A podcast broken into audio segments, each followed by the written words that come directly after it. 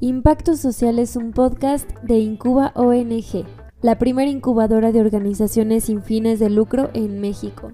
Te invitamos a que juntas y juntos construyamos este espacio de reflexión y aprendizaje para organizaciones sociales comunitarias.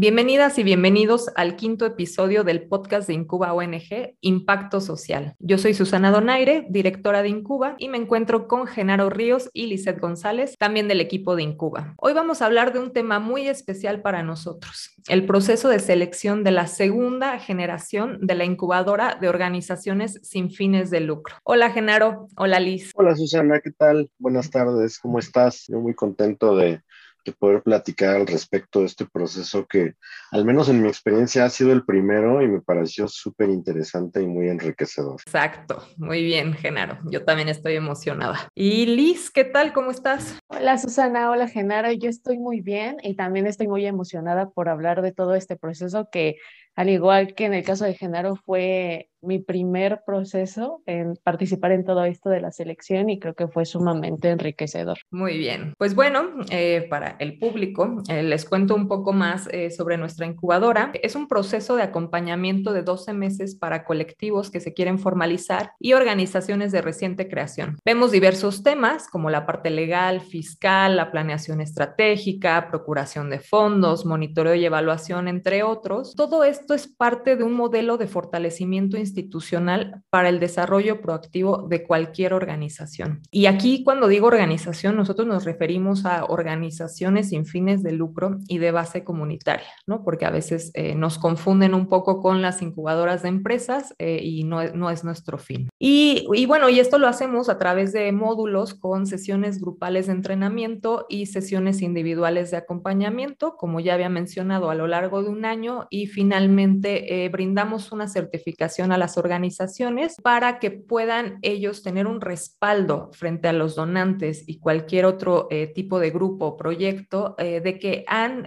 cursado este programa y de que cuentan con una estructura institucional óptima para la gestión de proyectos y también para el ejercicio de recursos de forma transparente.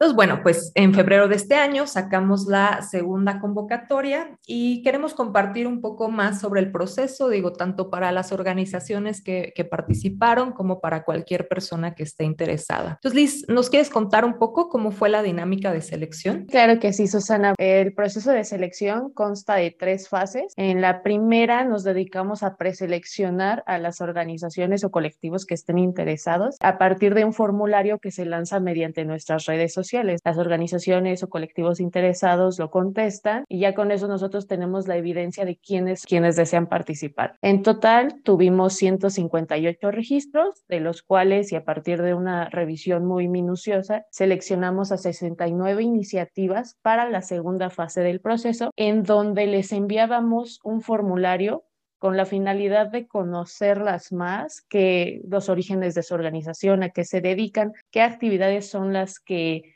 implementan y también para conocer más al equipo que hace esa labor, ¿no? Y bueno, de estos formularios tuvimos que tener un proceso de selección, ah, tener un comité de selección en donde todos los integrantes de la organización de Incuba participamos para determinar cuáles eran las 12 organizaciones que iban a participar en la tercera fase que fue de las entrevistas. Entonces fue un, eh, fue un proceso en el que tuvimos que votar y ya al final seleccionamos a las 12 para las entrevistas y en estas entrevistas íbamos a determinar ya a las seis, a las siete finalistas para la para el proceso de incubación para la incubadora.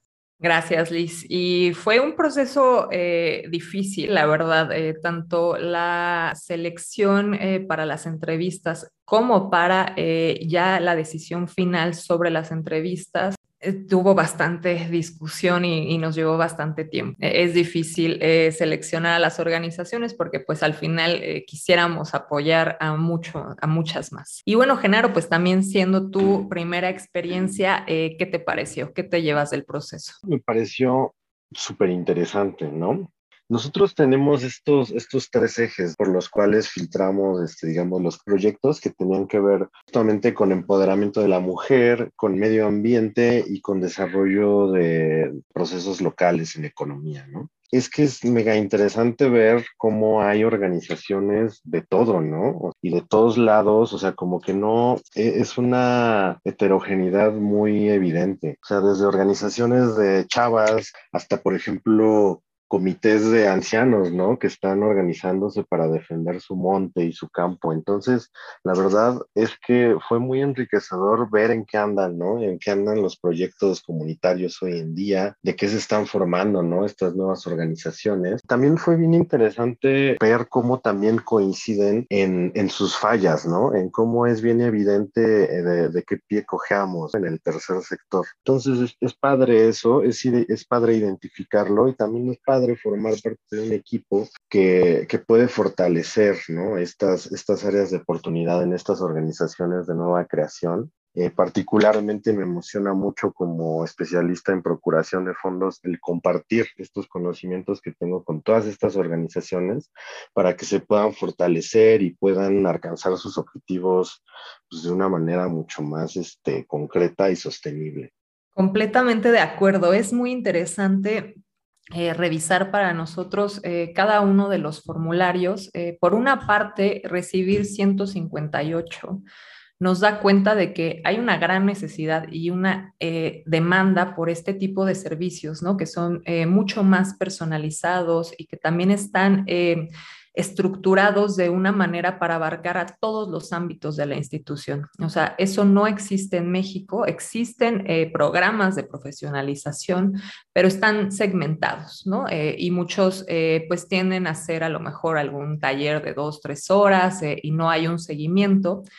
Y nosotros sí hacemos este seguimiento durante 12 meses y nos aseguramos de que al final del proceso cuente la organización eh, que esté constituida, que tenga CLUNY, que tenga donataria, que eh, tenga una planeación estratégica completa, una metodología de intervención, una planeación financiera, planeación estratégica, eh, comunicación, recursos humanos, monitoreo y evaluación y planeación operativa. O sea, al final de este proceso, las organizaciones salen con todas estas herramientas y entonces eh, quienes aplican identifican que, necesitan esto y, no eh, encuentran otra salida eh, en otra de las ofertas que existen en el país, ¿no? Porque además incubadoras de empresas, existen muchas a lo largo pues de México, de Latinoamérica y del mundo, pero incubadoras de organizaciones sin fines de lucro, en realidad hay muy pocas eh, en el mundo y nuestro modelo también es eh, bastante particular. Y pues al ver este interés eh, de tantas organizaciones, esta demanda, pero sobre todo poder dar cuenta de que no solamente son las organizaciones de reciente creación las que tienen estas necesidades,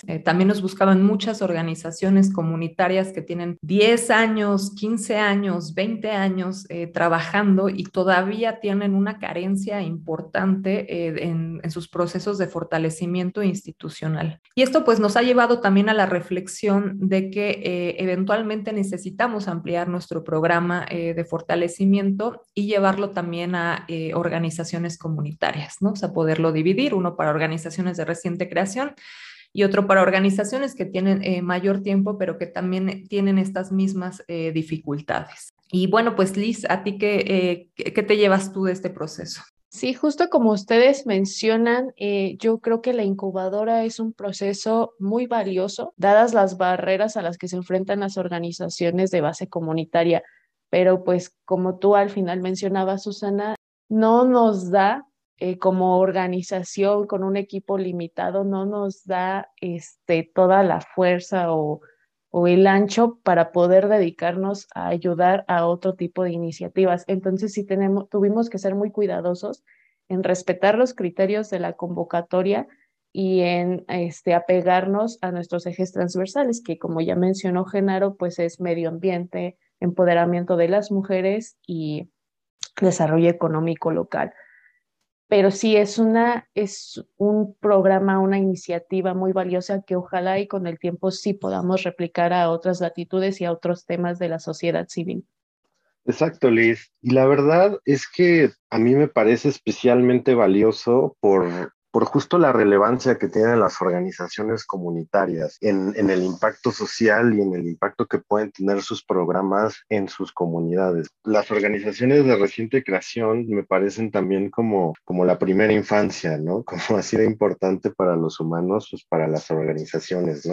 Y si podemos nosotros apoyar a este tipo de organizaciones en esta etapa, pues son, digamos, habilidades que se quedan ya en la, en la, estructura organizativa, ¿no? Y que eso les va a servir pues mucho después, ¿no? Para su madurez institucional y que tú ves también organizaciones, como lo mencionaba Susana, ¿no? De 20, de 30 años, que, que por no tener estos fundamentos digamos, eh, bien definidos en su primera etapa, pues los vienen arrastrando desde años. Entonces yo creo que ahí hay una importancia y, y como lo mencionábamos, o sea, también en las organizaciones comunitarias es bien padre ver en esta convocatoria cómo surge, cómo surge una organización, o sea, desde, digamos, los académicos que, y las académicas que viven en una comunidad y que ubican un problema medioambiental, desde las comunidades indígenas que están viendo cómo, cómo están saqueando sus, sus regiones y cómo están formando parte de un modelo injusto de economía, o, o, desde colectivos colectivas nos mencionaban de mujeres, así pues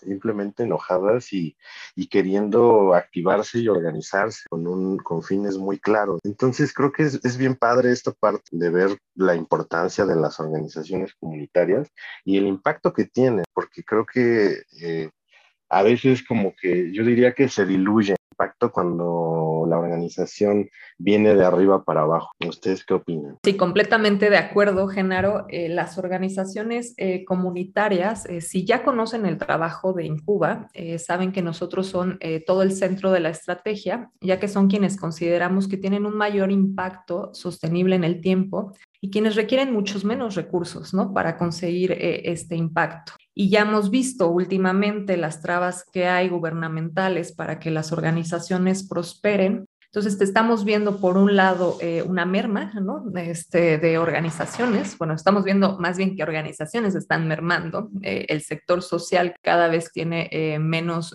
oportunidades de crecimiento, ya no hay recursos federales tampoco para las organizaciones. Legislaciones fiscales también cada vez están apretando más el cuello y nos están dejando pues fuera ¿no? De, del espacio social, pero nosotros no lo podemos permitir. Entonces, en la medida en la que tenemos eh, más organizaciones, pero también mejor preparadas, eh, es la forma en la que nosotros, por lo menos desde Incuba, estamos haciendo nuestra resistencia y nuestro activismo a cómo está la situación hoy en día en el sector.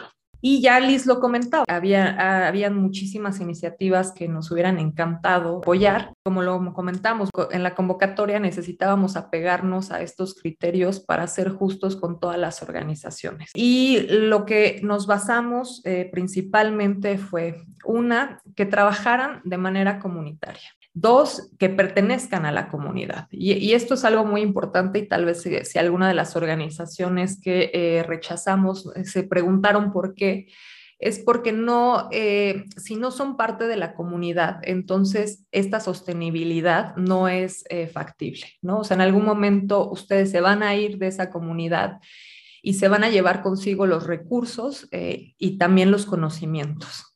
Eh, por otra parte, bueno, tenía que ver obviamente con los temas que nosotros eh, apoyamos y también que la iniciativa eh, fuera, fuera algo que sostenido. No queremos iniciativas que estén en un proceso demasiado temprano todavía. Si bien estamos hablando de organizaciones de reciente creación, sí requerimos que tengan ya un cierto avance en la implementación de sus programas, porque eso nos da a nosotros eh, la certeza de que van a perdurar en el programa, porque ya invirtieron tiempo, ¿no? ya invirtieron recursos, entonces están comprometidos con crear esta organización y sostenerla. Entonces, cuando aún son ideas muy tempranas, no nos da eh, esta idea de que pueda prosperar la organización todavía. Y entonces, bueno, en ese caso, pues a lo mejor en un año este, pueden volver a aplicar. Y pues no sé si, Liz, Genaro, ustedes obligan eh, alguno otros de los criterios que utilizamos.